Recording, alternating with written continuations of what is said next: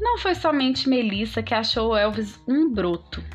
Ele também reparou naquela menina tão branquinha, com seus cabelos chanel e ondulados nas pontas, olhos castanhos claros, pequenos e expressivos. Elvis achou aquela mineirinha muito misteriosa e interessante. O quarteto estava formado e durante a festa, Elvis notou que Melissa correspondia aos seus olhares. Então percebeu que ela estava carregando um casaquinho e se ofereceu para segurá-lo. Foi a oportunidade certa para começar a puxar assunto. Ele comentou o quanto a temperatura tinha caído aquele dia, que em Esmero o clima era muito instável, diferente do Rio, que geralmente era calor. Melissa correspondeu à conversa, que rendeu e rendeu. Do clima passaram para vários outros assuntos gostos musicais, as histórias de família, a vida em suas cidades, tudo num grande jogo de sedução.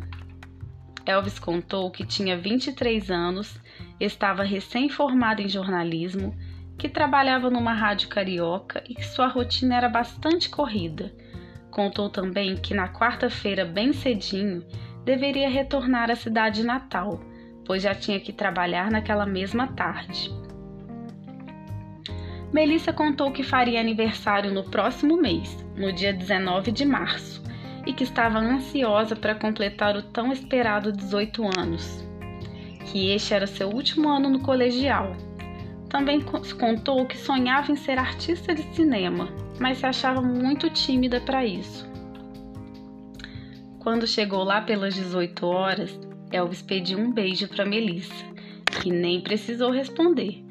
Seu olhar disse tudo. Eles então se beijaram. Foi o primeiro beijo de mel e foi melhor do que ela já havia sonhado. Eles tiveram uma conexão muito rápida.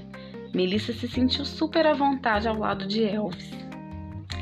Ricardo e Duda fizeram maior festa para o novo casal. Jogaram serpentina e cantarolaram Túnel do Amor, Estúpido Cupido, sucessos cantados por Celi Campelo.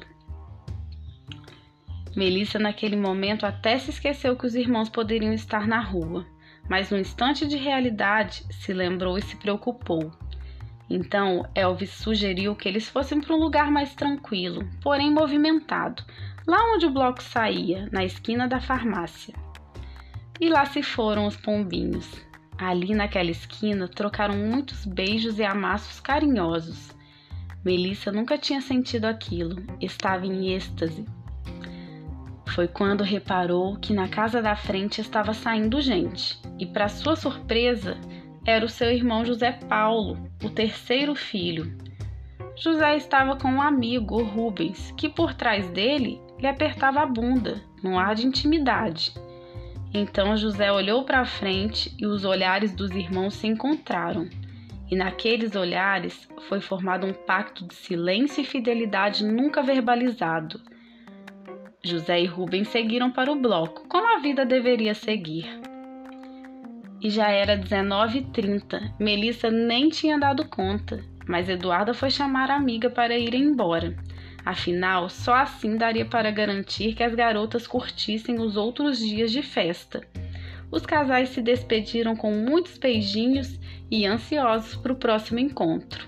E a história continua.